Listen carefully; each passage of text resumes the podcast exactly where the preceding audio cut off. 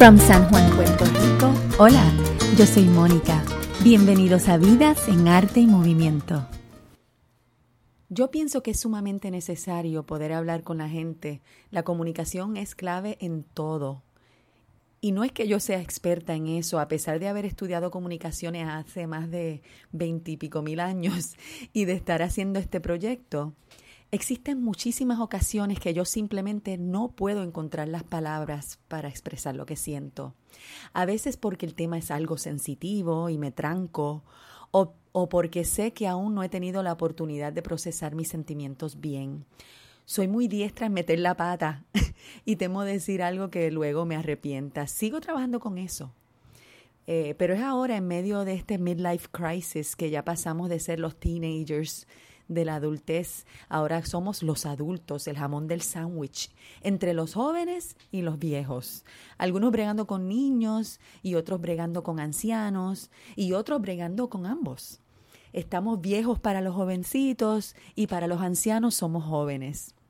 Es como si estuviéramos pasando por un puente hacia la vejez y a veces ese puente parece estar cayéndose en cantos o nos parece un puente muy largo o pero bueno, gracias a la vida que me ha dado tanto, que me ha dado la oportunidad de conversar con algunas personas sobre las cosas más importantes, más significativas y reales de la vida. Yo entiendo que la interacción entre seres humanos es lo que hay y es lo único que importa. La invitada de esta ocasión es Chila. Es una amiga de la familia de antes de yo nacer y su marido Packing era un médico tan dado a sus pacientes que les aceptaba gallinas o pollos como forma de pago, además de tener alto conocimiento de los procesos científicos y podía explicarlos muy bien, ya que antes de ser médico fue maestro de ciencia. Packing ya no comparte este espacio, pero dejó una huella en tantas personas que cuando yo le pregunté a mi papá cómo lo describiría, él me contestó, él era una persona que intensamente saboreaba la música, además de ser altamente inteligente y caritativo con todo el mundo. Y así también lo recuerdo yo. Ahora, en los últimos años he tenido la oportunidad de conocer a Chila, que by the way, Chila es de Basilia, nombre griego que significa que es de realeza. Y la verdad es que hablando con ella es que llego a conocer más sobre la gente, la sociedad, las relaciones humanas y cómo nos comportamos como seres humanos. Hablamos sobre las adicciones y el alcoholismo en general y en lo personal, Comencé la conversación preguntándole sobre el hecho que muchas veces la realidad no va de acuerdo a nuestras expectativas. Escuchen, aquí va mi conversación con Chila. Gracias por sintonizar. Sí, eh, eh, en muchas ocasiones, pero ahora en, la etapa de, la edad que uno tiene, pues uno aprende como a, a, esperar el tiempo, a no sobrepasarse de las experiencias y a no crearse muchas tensiones. Uno como que, crea un poco más de libertad en la, en la persona, en uno mismo. Y las expectativas de otras personas pues no son tan altas, porque a través de la experiencia uno se está dando cuenta que la gente eh, eh, está variante y que el tiempo en que estamos viviendo ahora ha cambiado mucho. Sí, ¿tú piensas que ha cambiado Sí, ha cambiado mucho porque, por ejemplo, la responsabilidad, la puntualidad, que para nosotros era tan importante para nuestras vidas, pues ya no es así. Ya cualquiera te, dice a tal momento, a tal día, y se le hace muy fácil decir, bueno, pues no es hoy, es otro día. Entonces, pues te dejan como en unas expectativas que no son las que tú estás acostumbrado a Pero tú piensas que eso es algo más global, o sea, ¿tú crees que es algo más de hoy en día o que siempre ha sido así? No, es más hoy en día, porque hay mucha prisa el concepto de prisa en, las personas es mucho. Y el concepto de la demanda del, del ambiente, del trabajo, de la familia, se ha hecho como mayor, como que la gente en vez de, vivir, lo que hace es que carga. Viven vidas cargadas, cansadas. Y, con muchas responsabilidades. Con muchas responsabilidades. Pues para tú llamarle a una persona, para tú ir a una casa, ahora pues básicamente tienes que pedir una cita. Cuando antes nosotros tocábamos la puerta, aquí estoy, ¿cómo estás? Y ahí tú más o menos, pues si medías el tiempo, si te sentías cómodo te quedabas, si no, pues te ibas. Pero ahora no, ahora todo es manejable a base de tiempo y de prisas Y creo que eso ha hecho que la gente haya perdido mucha sensibilidad. Y eso es cierto en cualquier profesión, tú dices. Sí, sí. Específicamente, tú, tú, lo ves, tú lo ves mucho en las cuestiones de las oficinas médicas, en, las, en las oficinas de gobierno y todo eso. Como que ves que la gente trata a los demás de una manera atropellante. Nunca se ponen al nivel de, de la otra de la otra persona, sino atropellan porque tienen, tienen prisa o eh, todo es manejable como por número y por cantidades. Antes en nuestra vida era más personal, lo que no se podía hacer hoy se dejaba para mañana y se esperaba en tranquilidad. No había tanto atropello ni tanta... Yo a veces pienso que el bullying de las escuelas y todo esto se está, está dependiendo de todo eso. O sea, que, como resultado. Como resultado. de todo sí, es reflejo de todo eso. O sea, es reflejo de que, de que nuestra sociedad va desbocada. Como cuando tú le das un cantazo a un caballo, el caballo tiene que correr a prisa para llegar a la meta. Quieren llegar a las metas muy rápido y no se dan el tiempo. Entonces, al tratar de llegar a las metas tan rápido, pues lo que hacen es que dañan, ofenden a las personas, eh, son atropellantes. Pero no es porque quieran ser atropellantes es que su vida está conduciéndose de esa manera. O sea, pero cuando tú me dices eso, me parece que no solamente aplica el bullying en las escuelas, sino más mm, allá. Por eso, pero que eh, eh, se refleja en otras áreas. O sea, e, e, este estilo de vida, que llaman ahora estilo de vida, que yo diría que no es estilo de vida, porque la vida es una sola, pues se ha convertido en, en, en suma recta, multiplica. Y entonces muchas veces esto de, del bullying, esto del atropello, a veces nuestros hijos pasan por situaciones más difíciles que nosotros no sabemos cómo manejar, pero es porque todo el ambiente está contaminado. ¿Y tú crees que eso aplica a Puerto Rico nada más? O, no, yo creo que esto es global. Esto es global, pero cuando tú te pones a ver otros países que tú ves cuando la gente tiene menos recursos y tiene que ganarse la vida con con más esfuerzo, la gente es diferente, se ven más felices, se ven más espontáneas. A veces que se ayudan más también. Sí, se ayudan más. Eh, tú ves que ríen más, que no les importa si, sus dientes están completos o no están completos. Mm, eh, se ríen con deseo, son felices porque como que le queda todavía un apego a la naturaleza. Y la naturaleza no es otra cosa que, que, relaja a las personas, tú sabes. Eh, hace que las personas sean más, más confiables entre ellos mismos, se ayudan más. Quizás hablan más y quizás pues hay eh, palabras que no son las mejores, pero es momentáneo, como cuando son los niños.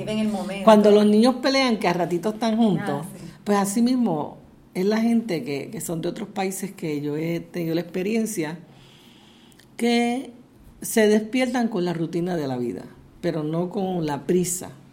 O sea que más bien quizás algo de la vida moderna, de la vida civilizada de los países y las ciudades que están... Se ha desgastado, se ha desgastado las relaciones humanas. Eh, eh, eh, yo diría se ha desgastado una relación humana a veces se te hace más fácil coger un teléfono y hablar quizás un par de horas por un teléfono, pero cuando tienes una persona a tu lado que puedes compartir, pues ahí no tienes la misma, la mismo estilo de trato. Eh, creo que es que estamos acelerados. Es como un vehículo, que si tú aceleras un vehículo, tanto y tanto, lo vas a reventar porque la verdad que el vehículo viene para caminar a cierta velocidad nada más de los seres humanos se han acelerado. Por eso yo creo que hay más violencia, eso trae como consecuencia más violencia, trae como consecuencia que la gente se haya apartado más, cerrado más sus casas, tener ah, esto cierto Hasta la misma construcción de los hogares, que me imagino que por lo menos cuando yo era chiquita no habían tantas rejas como hay ahora. Claro, sí, sí. ahora todos estamos viviendo encerrados. Pero es conservando, quizás no es conservando la vida como tal, están conservando lo material. Lo que mm. quizás ha cobrado valor para las personas es sus pertenencias, su material, su, su protección del hogar. Y entonces al tú estar tan encerrado y así, pues tiene desconfianza en todo el mundo. Y, le resulta difícil uno manejar, por lo menos a la edad de nosotros, ya a estos años, eh, se resulta difícil manejar un poco la gente porque tiene lastiman mucho, lastiman y lo hacen inconscientemente. ¿Y tú piensas que esto es diferente a cuando tú eras jovencita? Sí, porque eh, eh, antes, antes el concepto de, de tú comer a ciertas horas, de tener un descanso, de ponerte en una bonanza. Ya a las 3, las 4 de la tarde tú estabas disponible para recibir un vecino, para conversar con un vecino, para sentarte en el batey, a reírte un rato, a contar los cuentos de, de, cosas que han pasado. A, hablar, de la, hablar de la Comay. Sí, no, trabajaban más. Yo creo que era mucho más esfuerzo corporalmente. Pero sin embargo sabían cómo distribuir su tiempo. Sí, madrugaban más, hacían más, porque acuérdate que la base de, de, nuestro antepasado o la gente más anterior era manejar más el día de, la mañana, al amanecer, mm. las 6 de la mañana, pero ya a las 3 de la tarde ya no. Exacto, ya el sol estaba bien fuerte también. Ya estaba el sol más, más fuerte, pues entonces se, se tomaban su taza de café, los vecinos venían, se compartía más, aunque había menos. Es, extraordinario ver que se compartía más aunque había menos. Y se usaba mucho el concepto de, ayuda. No era cuestión de que tú tienes que pagar por todo. O sea, mm. eh, todo era esto, pues si tú tenías una necesidad, el otro te ayudaba. Exacto. Pero y en otro momento en otro cuando el otro le tocaba al otro. Exacto. Espontáneo, espontáneo. más tribales. Sí, sí, eh, más espontáneo, más sin sin espera de un pago, tú sabes, que ahora pues todo es, tú me das, pero es porque yo quiero algo, Por algo de ti. Yo te invito a mi casa porque yo creo que tú me invites a la tuya. Pero antes no era así, antes no era así. Entonces, eh, yo creo que se respetaba más la humanidad, la raza humana. Eh, no había una persona que, que pasara por tu casa y no se tomara, aunque fuera un poquito de café negro. ¿Entiendes? Sí, como la que la gente estamos viviendo vidas un poco más individualistas, ¿verdad? Sí, muy feo, muy feo y, y unas consecuencias muy fatales. Y lo ves también en Estados Unidos, que yo sé ahí es donde viven tus hijos y tus nietos, ¿verdad? Ahí es peor, ahí es peor, ahí es peor, excepto en los lugares donde, donde hay razas hispanas mm. eh, y, y, todavía pues se ve que, que, se ayudan unos a los otros porque se necesitan, pero donde hay más... Eh, gente pues eh, criada en Estados Unidos y, ya con su esa herencia, pues es la vida muy impersonal. ¿Tú crees que hay una correlación con la religión o yo creo que hay mucha división, mucha división y, y, la división viene a causa de que de que si tú no piensas como yo pienso o eres como yo soy, pues pues no eres no eres bueno para mí, ¿entiendes?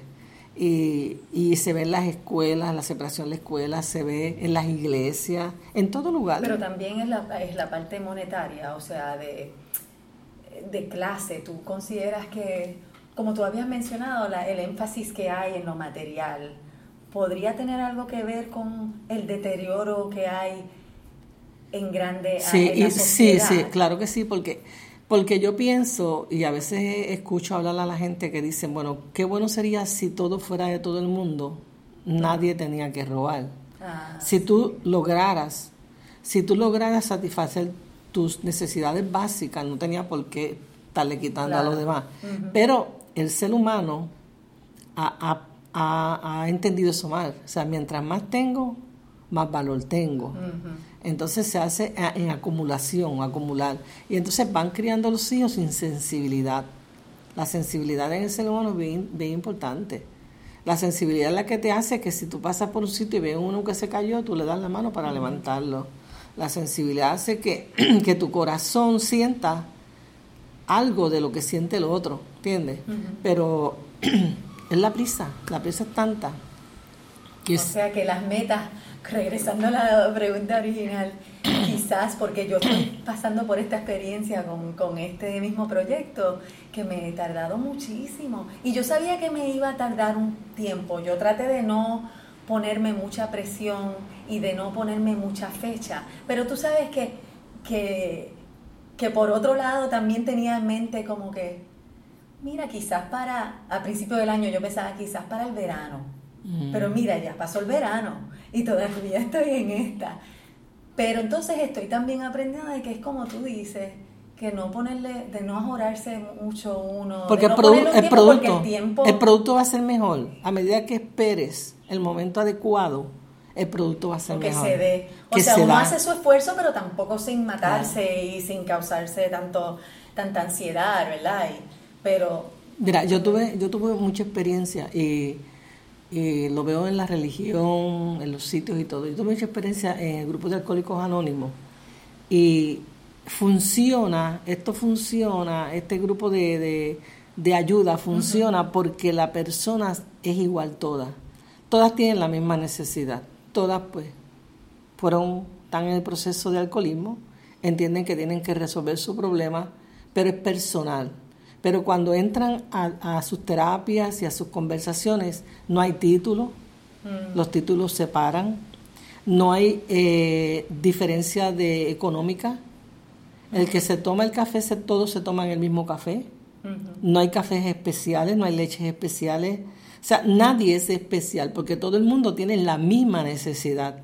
Al tú tener la misma necesidad y entender que tú eres un, ser humano con unas necesidades igual al que está al lado tuyo, pues entonces se convierte en un grupo de apoyo. Entonces nosotros como seres humanos hemos perdido eso hemos perdido el concepto de que, de que el ser humano está hecho igual, tiene el mismo, el mismo sentir, el mismo dolor.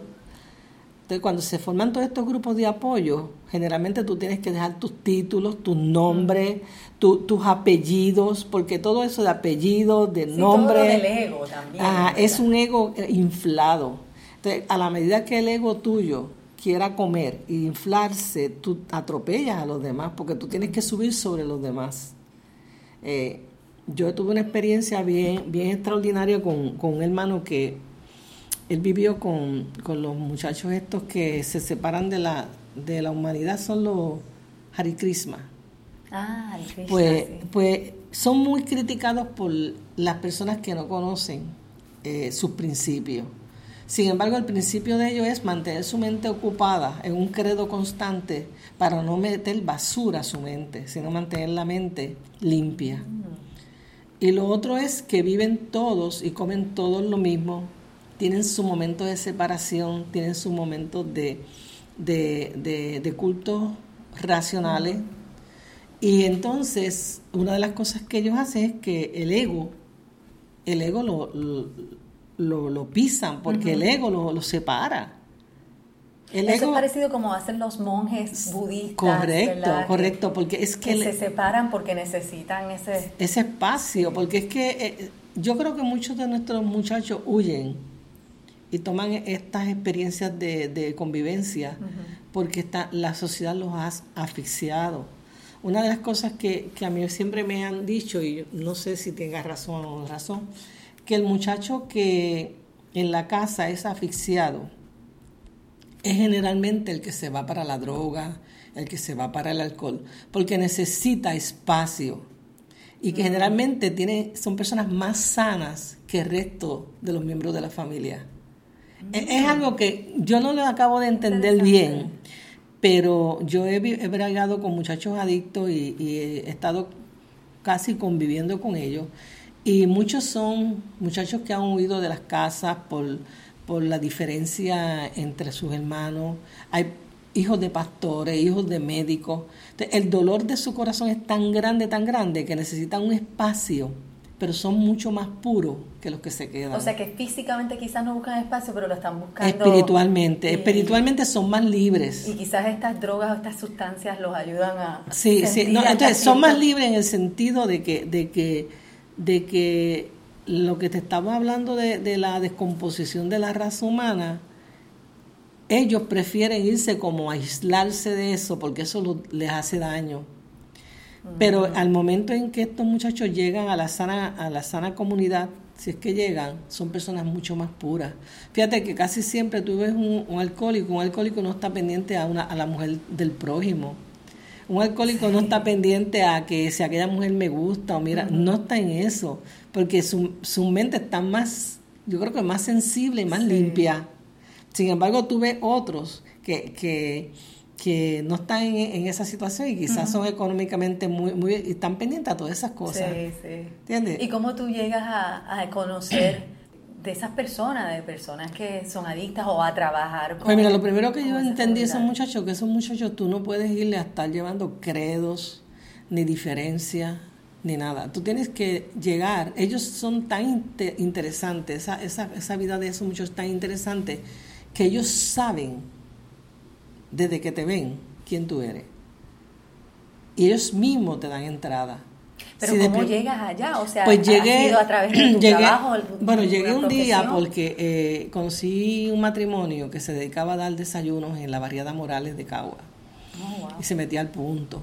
Entonces, pues este matrimonio yo los notaba que tenían poca ayuda. Entonces, un día le pregunté que si querían que yo estuviese con ellos. Me, me dieron la oportunidad. Y entonces, pues, yo entraba a la barriada Morales en mi carro a las 6 de la mañana. Los muchachos estaban por allí. Yo sabía que me veían. Cuando yo llego al sitio, a veces llegaba saben sola. Que tú eres de ahí, ¿verdad? Saben que no soy, pero saben a lo que voy. Okay. Entonces, pues, fui a un sitio, a uno de, de los sitios bajos del punto, y le pregunté a la señora si podía utilizar la parte del frente para dar el desayuno la persona me decía que si yo me atreví, que si que yo era atrevida, que cómo yo me atrevía. Y yo, bueno, pues yo lo siento así, yo lo siento así. Y, me gusta este sitio. Pues fue tan extraordinario que inmediatamente que yo comencé a trabajar con ellos ayer, a llevarles unos hot dogs en la mañana, a las, a las 6 de la mañana, antes de yo llegar ya ellos habían, con una escoba, barrían el sitio, adecuaban el lugar donde yo me iba a parar, me esperaban bajaban de mi carro, de mi carro, la mesa, colocaban la mesa, bajaban los hot dogs. Y entonces ellos mismos, eh, aunque yo no fue nunca, en el concepto de, religión ni nada, ellos mismos me decían, esto no sirva nada hasta que no bendigas la comida. Oh, wow. Entonces, pues, pues no le permitían a nadie. Entonces, si alguien quería llevarse un hot dog, ellos no permiten que nadie se lleve un hot dog hasta que todos los que están no mm, coman. Qué bien. Fíjate qué extraordinario es eso. Cuando todos los que están comen y cuando hay alguno que, que ya está, que está quizás todavía sin, despertar porque está todavía dañado, en un hueco que se meten a, curarse, como dicen ellos, pues ellos piden eh, uno y van y se lo llevan a su compañero. Wow. En una ocasión pasó una, una, situación bien triste porque estábamos trabajando como cuatro personas. Entonces yo eché de menos como a tres muchachos que no estaban. Yo serví los holdos, los cogí en la mano y yo fui subiendo para el sitio donde ellos se dan el... Cuando yo voy subiendo, había una, estaba lloviendo mucho, yo voy subiendo con mis dos holdos. Uno de los muchachos me tomó la mano y me dice, no, puedes hacer todo, pero no quiero que entres a ese lugar. Y, no era porque yo no entrara al lugar, era porque lo que había en el lugar... Como protección a ti misma. A, mí, misma, sí. a cuidarme. No, yo los llevo, yo los llevo. Pero si no puedes, tú también estás mal. No, mamá, no quiero que, no quiero que entres ahí, por favor, no entres ahí. Entonces tú los ves todos sangrando. Pero eso es trabajo voluntario. Sí, sí, voluntario. Después de... Como una especie de eh, trabajadora social. No, lo hacía yo por mi gusto. Yo me levantaba a las 5 de la mañana, agarraba mis cositas, hervía mis hornos y me iba a la variedad Morales. Después de eso, pues fui a Humacao, que me mandaron a, a, Nahuabo, y después cogí aquí Gurabo. Pero ya Gurabo es, pues ellos bajan. Tú no te metes al punto. Ah, ellos bajan y ahí pues se les da el alimento. ¿Algún lugar específico? aquí lo están haciendo en la plaza. Eh, allá lo estaban haciendo en la variedad Morales. Y en otros sitios lo estaban haciendo es un caserío. Pero eh, la disciplina de ellos dentro de su ambiente es muy seria, muy seria. Y si te ven por la calle, ellos saben quién eres tú. Mm. Y te saludan y te respetan. Eh, y me contaban sus historias y me encantaba escucharlo, porque la verdad que dice, Dios mío, ¿cómo es posible, Padre? Pero tú tienes un don de eso porque tú, tú eres buena con la gente, como que realmente te interesa. Pero lo que pasa, te interesa yo creo que es que ellos leen, ellos leen, ellos leen a uno. Ellos no te, habían otra gente que iban y ellos no iban a comerle, mm. no le iban a comer porque Tú no puedes darle un bocado de comida a una persona para lucrarte de que le diste un bocado de comida a una persona. Tú no puedes verlos a ellos diferentes a ti. Tienes que verlos con sencillez de corazón. Y yo siempre le decía, bueno, hoy puede ser un hijo, puede ser un hijo mío, puede ser un primo, puede ser un familiar. Algo Dios ponía en, en mi relación con ellos que había conexión del corazón mío con el corazón de Dios. ¿Y de dónde tú sacas esa sensibilidad que tú tienes? ¿Es algo, por ejemplo, es algo heredado? ¿Tú crees cuando, cómo fue tu crianza que ayudó a, a desarrollar esto en ti? Yo, creo que es un don, yo creo que es un don que, que Dios te da y naces con eso. Eh, a través de la experiencia de la vida lo vas desarrollando. Eh, pienso que tal vez eso viene, yo tuve un abuelo alcohólico. Eh, el abuelo alcohólico llegaba, era violento, llegaba a veces lleno de sangre porque peleaba, le rajaban la cabeza con botellas y eso. Y recuerdo así en mis años de niña, bien pequeña, que lo primero que le hacía era que venía y me cogía en la cuna, acariciarme. Si estaba lleno de sangre, me, amaba. Y entonces mis papás y mis abuelos me protegían porque no querían que él me tocara. Pero sin embargo, eso era lo que él quería hacer conmigo. Después de eso, eh, formé un matrimonio. Eh, un matrimonio de estos que se llaman que nadie los quiere. Porque me caso con un hombre de color. Eh, donde yo pude ver más que su físico, su alma, tú sabes. Eh, y la unidad del alma y de él y la mía fue bien fuerte. ¿Y a ti eso te causó problemas al principio? Sí, mucho, mucho rechazo. De verdad, de tu familia. De mi familia, de la gente que estaba a mi alrededor. Eh, sentía que llegaba a los sitios y la gente lo miraba mal porque su aspecto no era una persona... Eh, porque era negro. Porque era negro y porque sus facciones no eran, no eran las más bonitas, tú sabes. Entonces, pues, yo fui como tratando de proteger ese ser humano que estaba al lado mío, aunque yo era mucho menor que él. Así. Pero yo logré amarlo por sus cualidades y por su inteligencia. Esas fueron las cosas más grandes. Entonces, pues, después que me casó, como a los dos años de matrimonio, pues él era alcohólico.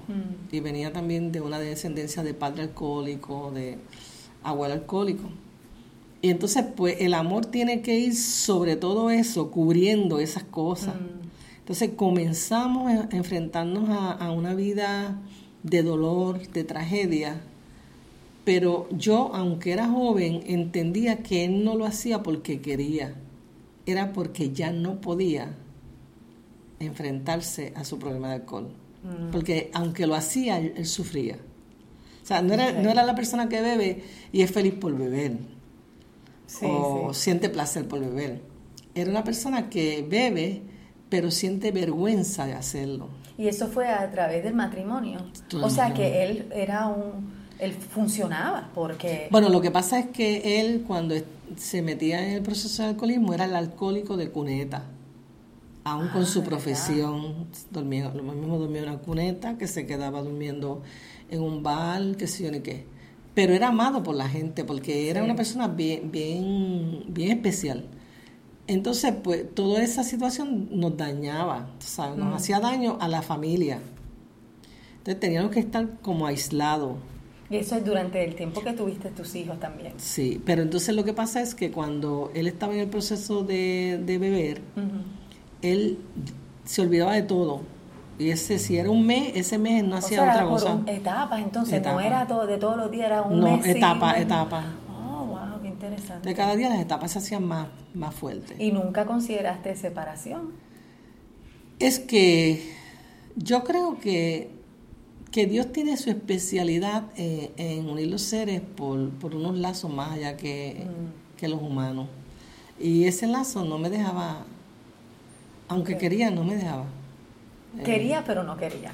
Quería, pero como que no podía. Entonces logré entender que yo podía ser, dejar de ser su esposa por mm. un papel, pero que mis hijos seguían siendo sus hijos.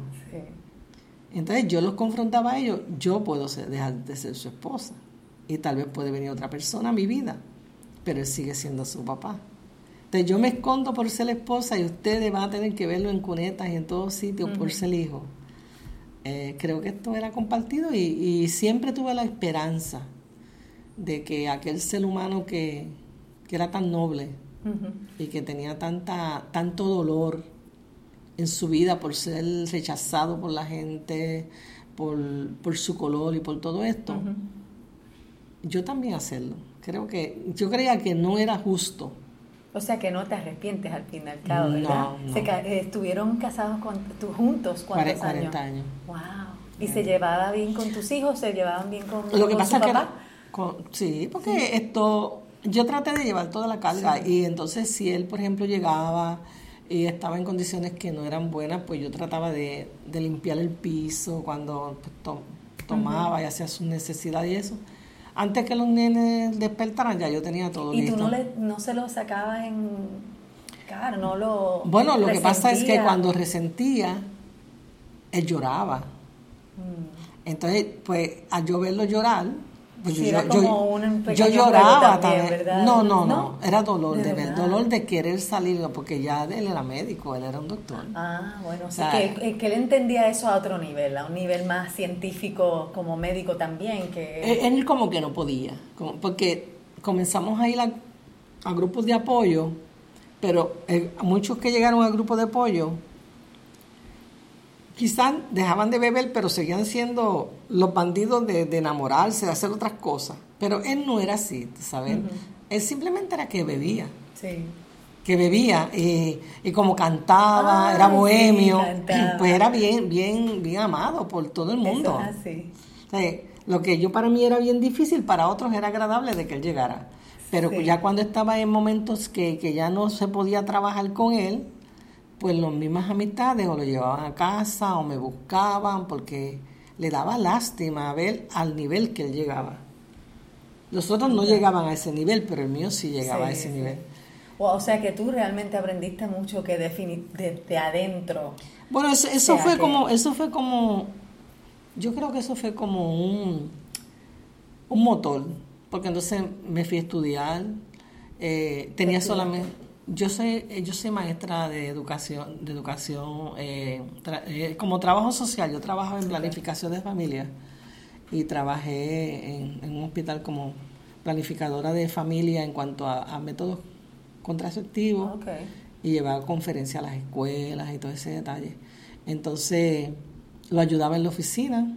El tiempo que él estaba muy mal, pues estaba en cuidado de, de cerrar la oficina a tiempo para que él no tuviese que un mal práctico o algo por el estilo. Y en un pueblo nos quisieron mucho, que fue Agua Buena. ¿Ah, sí? Sí, entonces nos dieron casa, nos dieron todas las oportunidades para vivienda. Y cuando él se ponía en esas condiciones, el alcalde, que era nuestro amigo, venía a casa y si había que bañarlo, se bañaba y se arreglaba y lo poníamos bien para que él fuera a atender a un paciente a las 4 de la mañana. o sea, un médico, era un médico bien amado, bien querido la gente... un poquito de eso porque yo lo sé, lo conozco desde afuera, ¿verdad? De una generación más joven y, y, nunca supe, realmente nunca supe que él era alcohólico, pero lo que sí sabía de, de Packing es que era tremendo médico y del pueblo y que él ayudaba a todo el mundo, así como tú. Eh. Ustedes eran... Bueno, él era un médico que te entraba a las 6 de la mañana a la oficina y no se iba hasta que no terminara con todos los pacientes. Cuando mi esposo dejó la, la la, de, de, funcionar como medicina en oficina fue porque se enfermó. Ya llevaba 30 años de médico y él dejó más de 10.000 o más de 10.000 o casi 15.000 récords activos. activos mm. Porque él entraba allí. Entonces, después de las 4 de la tarde, llegaba a casa y entonces ya él tenía la lista de los pacientes que iba a ver por las tardes en diferentes barrios. Entonces, yo montaba a los muchachos en la guagua, donde iban a las casas, ellos estudiaban, porque yo era que guiaba el carro. Entonces, pues, a veces hacíamos tres, cuatro, cinco y seis visitas a la tarde. Llegábamos a casa como a las ocho, a las nueve de la noche. Porque tú eras su, asistente o tú No, no me, que me daba pena dejarlo solo. Ah. O sea, me daba pena que él que él esto tuviese todo un día en una oficina y después viniese por la tarde a comerse un poquito de comida para irse solo, pues no me gustaba. Me gustaba estar con él. Y entonces íbamos a todos los barrios si él tenía que bajar a comprar una medicina porque el paciente no tenía chavo, pues bajaba, ¿no? Comprábamos y llevábamos las cosas. Nos pagaban con plátano, con guineo, con yautía, con gallina. Eso es lo que tú dices que como que se ha perdido un poco de eso hoy en día.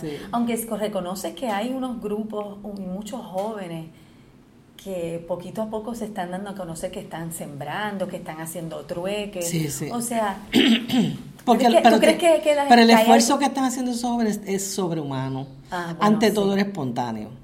O sea, cuando tú haces un esfuerzo sobrehumano, es que entonces tiene estas luchas políticas y estas luchas de que te segreguen de la, de la, de la, del resto de la gente, porque la gente como que tiene miedo a pensar que eso es bueno. Eh, eh, y sin embargo, antes era espontáneo. Tú no tenías que decirle, mira, son las 8 de la noche eh, y lo que me estás dando a mí es un recibo de plátano. Tú cogías el recibo de plátano y seguías andando.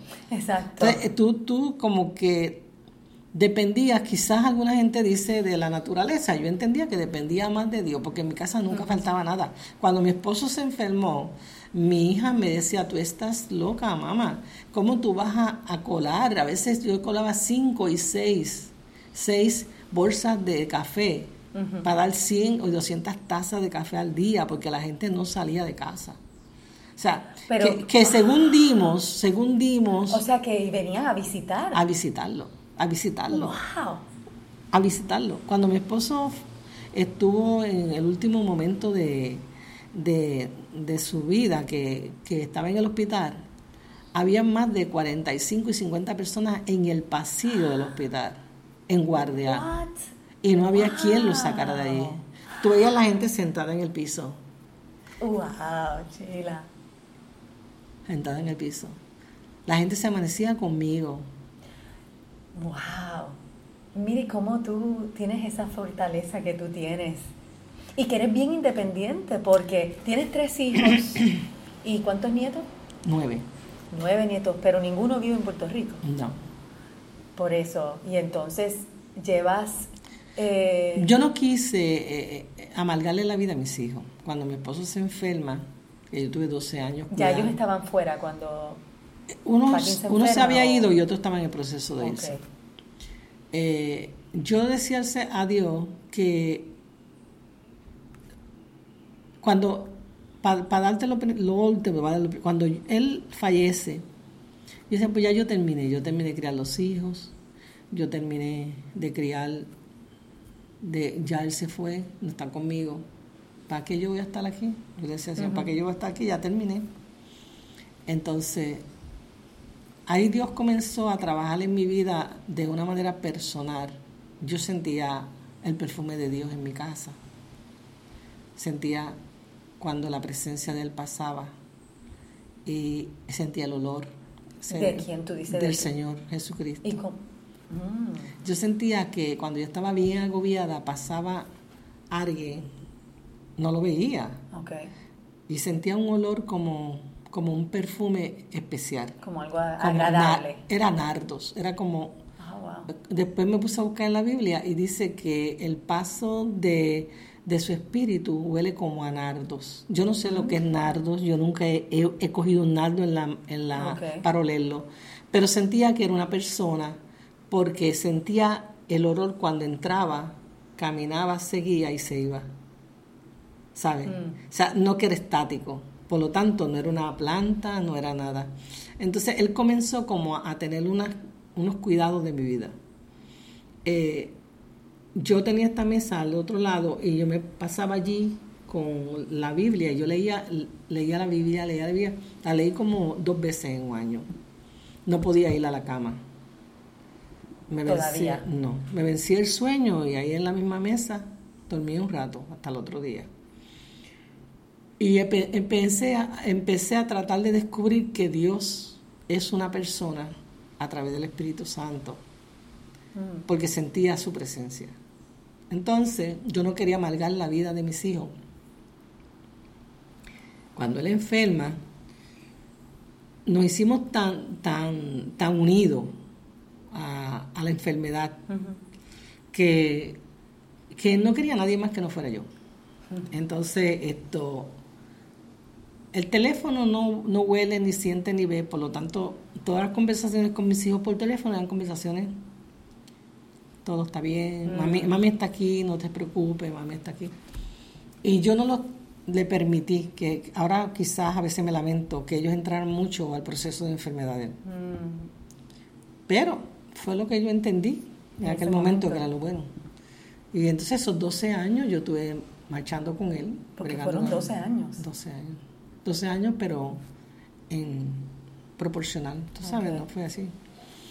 Y en esos 12 años Dios tiene la, la, ¿qué palabra yo usaría para describir a Dios? La amabilidad de regalarme un hombre limpio, sin, sin alcohol, sin cigarrillo.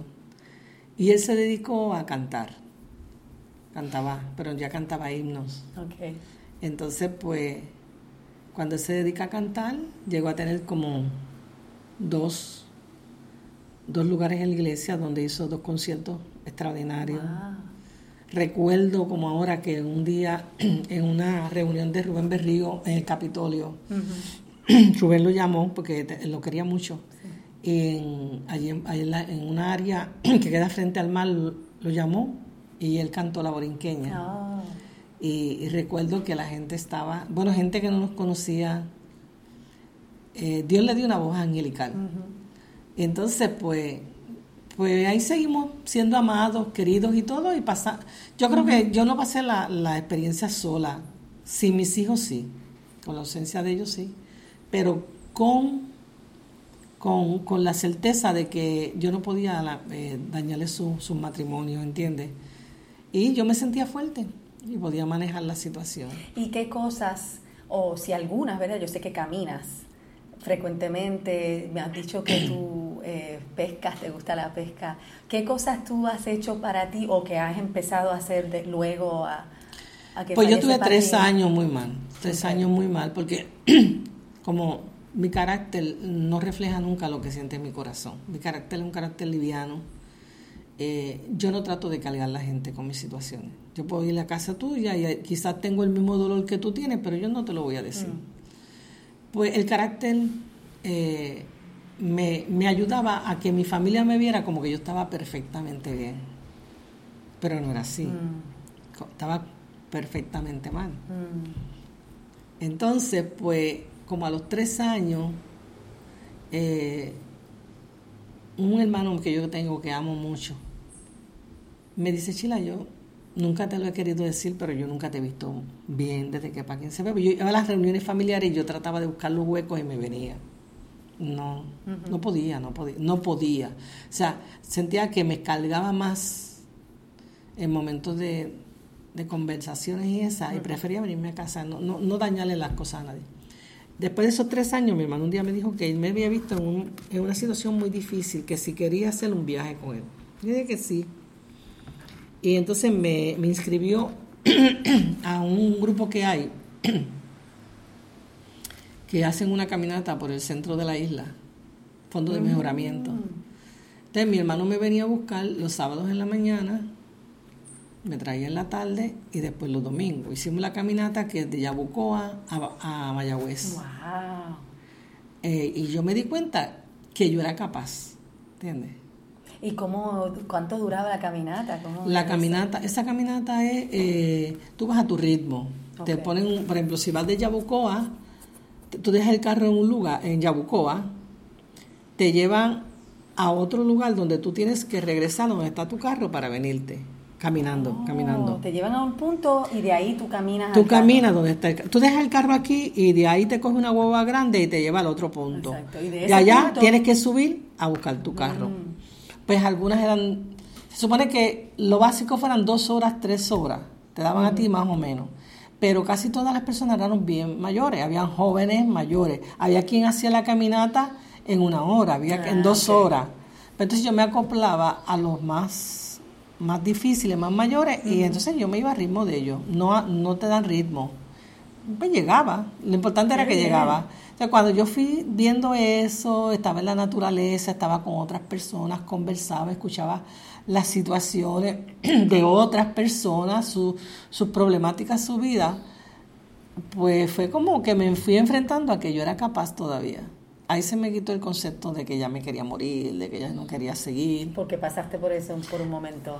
Porque descubrí que sí que podía, mm. que podía y que podía ir manejando mi, mi espacio y mi tiempo. Entonces comencé a hacer actividades para mi gusto, poniéndome retos en, en cuestiones de, ¿cómo se llama esto? Si yo decido que me voy a levantar a tal hora, hice mi esquema, pues me levanto a tal hora. Decidí que el plato de comida me lo pongo en la mesa porque ahí es donde se come. Que antes que, que él, no, él estaba, yo no me preocupaba por dónde comía, me lo comía de pie. por él. Por él, esto, la ropa que yo compraba era una ropa bien, bien pálida, bien triste. Comencé, me descubrí que, que podía tener ropa de colores. Eso es importante reconocer. compré ropa de color. Eh, me siento en la mesa a desayunar. Y sin sentirte mal. Sin sentirme mal. Sentirte bien, que estás cuidándote a ti misma y estás haciendo cosas por ti. Ajá, entonces hice mi, mi propio itinerario. Okay. Pero descubrí en ese itinerario que de hacerme, dejar pasar a otras personas a mi vida, me hacía daño. Porque entonces cogía eso como gancho. Si fulana me viene a, buscar a caminar, hoy camino. Pero si no viene, no camino. Ah. ¿Entiendes? Como, quiera estás dependiendo de ah, No, no, no, esto no es así. Es, yo lo voy a hacer, yo lo quiero hacer y ese es mi patrón. Entonces, yo ahora lo que tengo es un formato de vida. Me levanto, voy a me aseo, voy afuera, le echo comida a los paritos, vengo, hago mi café, pero no me lo tomo en la cocina, me siento a tomar el café, ¿entiendes? Pongo los teléfonos, siempre pienso que alguien me va a llamar. Yo siempre pienso que yo voy a tener una noticia nueva cada día. Ah, sí, ¿y así? Sí. Siempre. Siempre. El día que yo me quedo en esta casa y digo, me quedo porque hoy o viene alguien a visitarme, o voy a tener una noticia nueva, o algo va a pasar, sí ocurre. si no, pues digo, me voy y se acabó.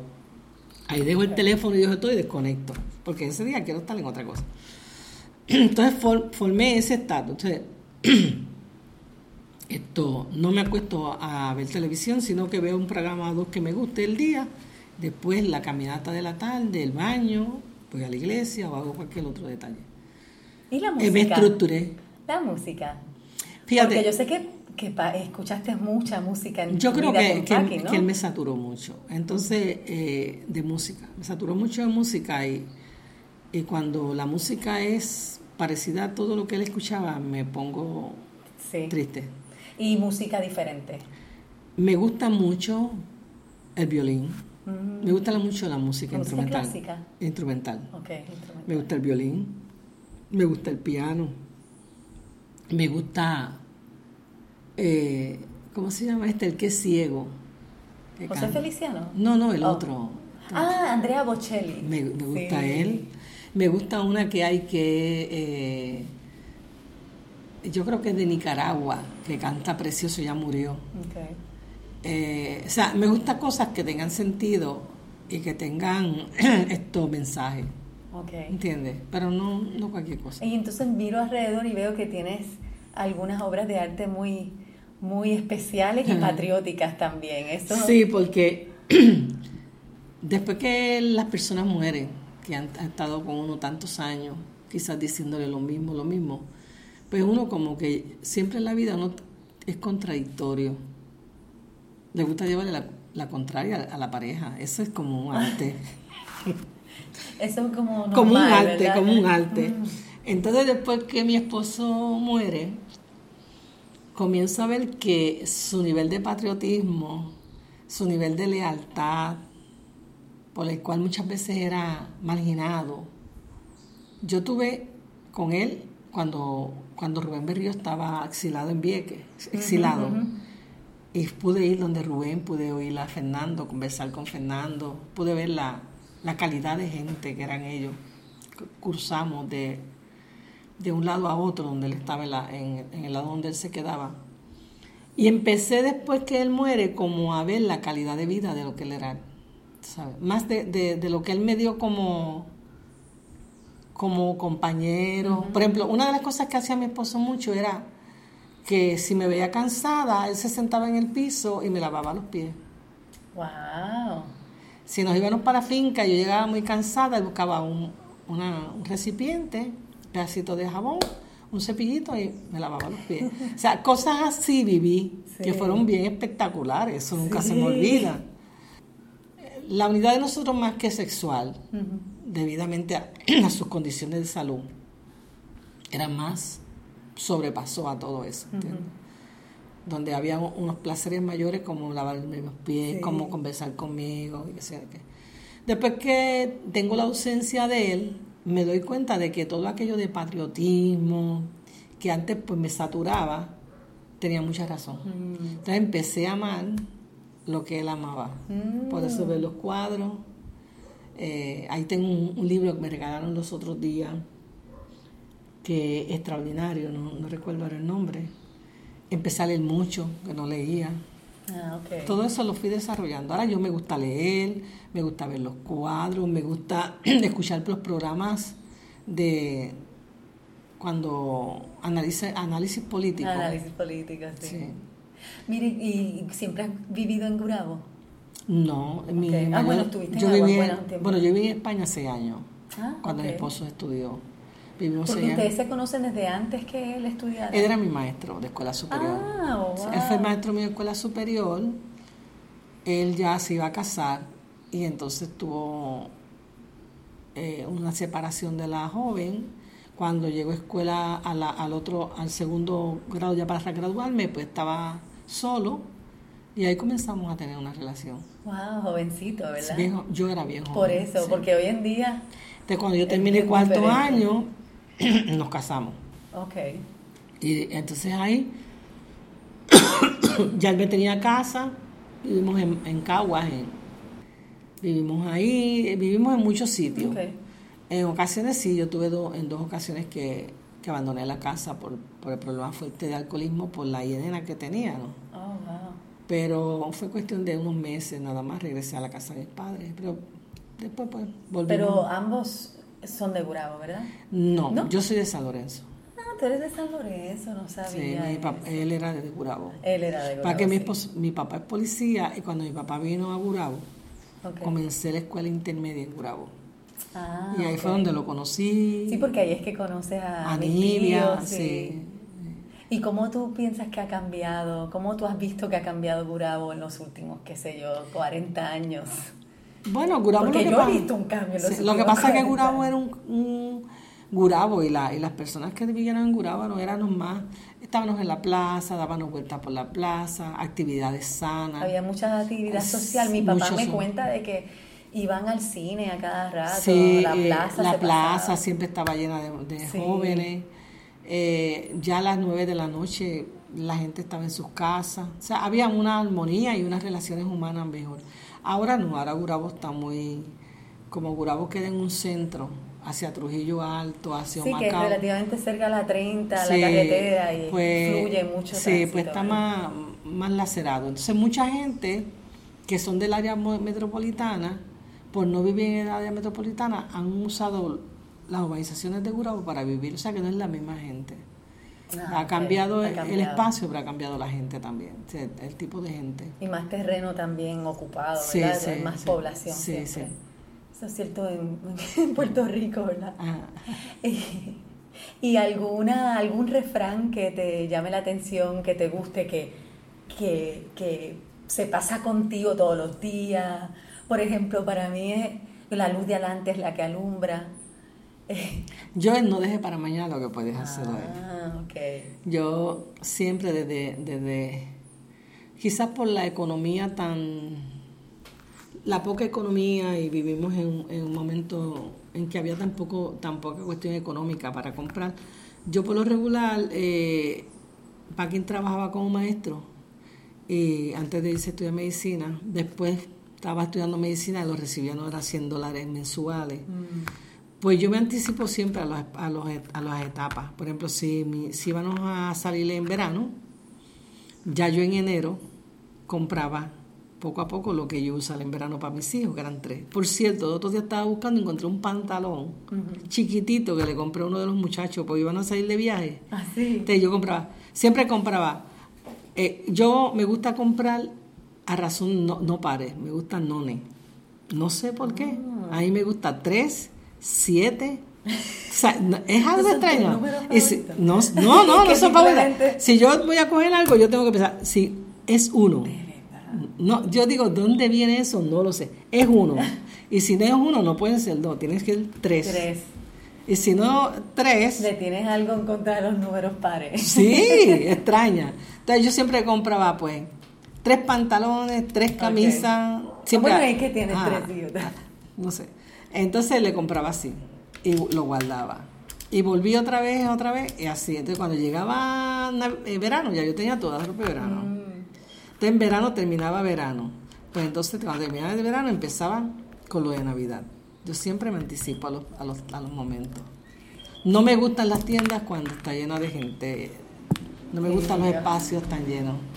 Demasiado. No, no, me gusta. Por eso es que yo creo que hoy en día es tan popular eh, ordenar cosas por internet. Sí, sí. Es mucho más fácil, uno tiene, no tiene que pasar por ese revolú. Pero entonces pierdes esa parte de, de socializar. a mí las tiendas, por ejemplo, yo me voy a una tienda, eh, poco lo hago, poco, muy poco, casi nunca. Pero si me voy para Plaza de las Américas a caminar, pues yo voy a una tiendita, veo una muchacha agradable, servicial, hablo con ella, la conozco. Pero que, me extraña que tú trabajes aquí porque eres una persona tan agradable, tan servicial. A lo mejor termino comprándole algo, pero me gusta mucho ver la gente, conocer la gente. Me gustan mucho los pueblos de la isla, mm. porque los pueblos de la isla, eh, fuera de, de este sector, la gente es más sensible Sí, todavía tú crees que... se conservan, se conservan con una amabilidad y se conservan con una felicidad extraordinaria. Y casi siempre los menos que tienen son más felices. Los menos que tienen son más felices. Hay una verdad en eso, ¿no? Quizás porque al no tener mucho aprecian verdaderamente lo que tienen, mientras más tenemos, menos sabemos apreciarlo We take things for granted all the time. Bueno, por lo menos de mi parte estoy trabajando con eso, de vivir en agradecimiento. Gracias a Chila por este ratito, súper agradecida por tu tiempo y por hablar con nosotros tan abiertamente, con mucha sinceridad y humildad.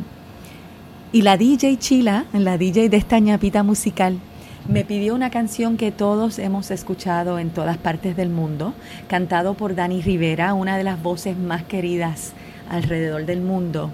La canción es Madrigal, escrita por Felipe Rosario Goico, Don Felo, y cuyo título original es Estando contigo. Espero que hayan disfrutado de este episodio de Vidas en Arte y Movimiento y disfruten de esta joya vocal musical. Nos escuchamos pronto. Chao.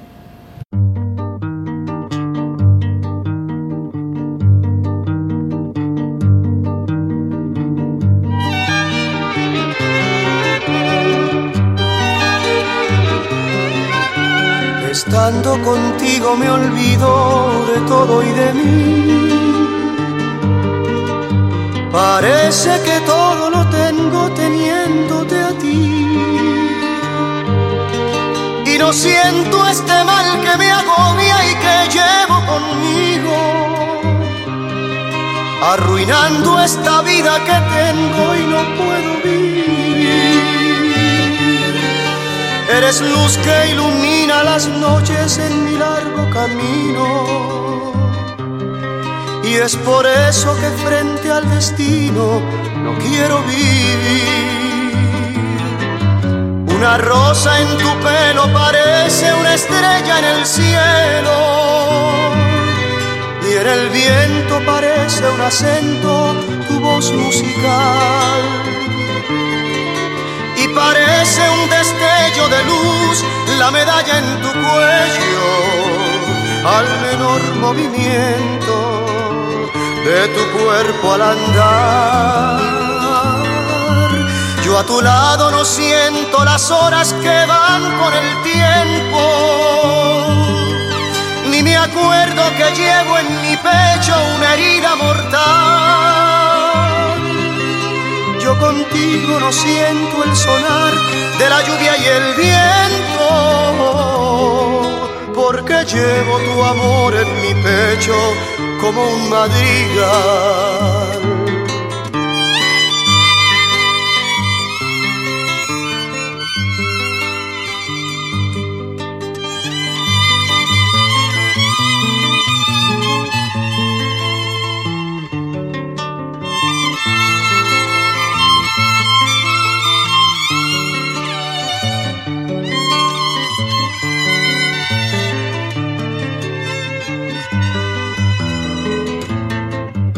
A tu lado no siento las horas que van con el tiempo. Ni me acuerdo que llevo en mi pecho una herida mortal. Yo contigo no siento el sonar de la lluvia y el viento. Porque llevo tu amor en mi pecho como un madrigal.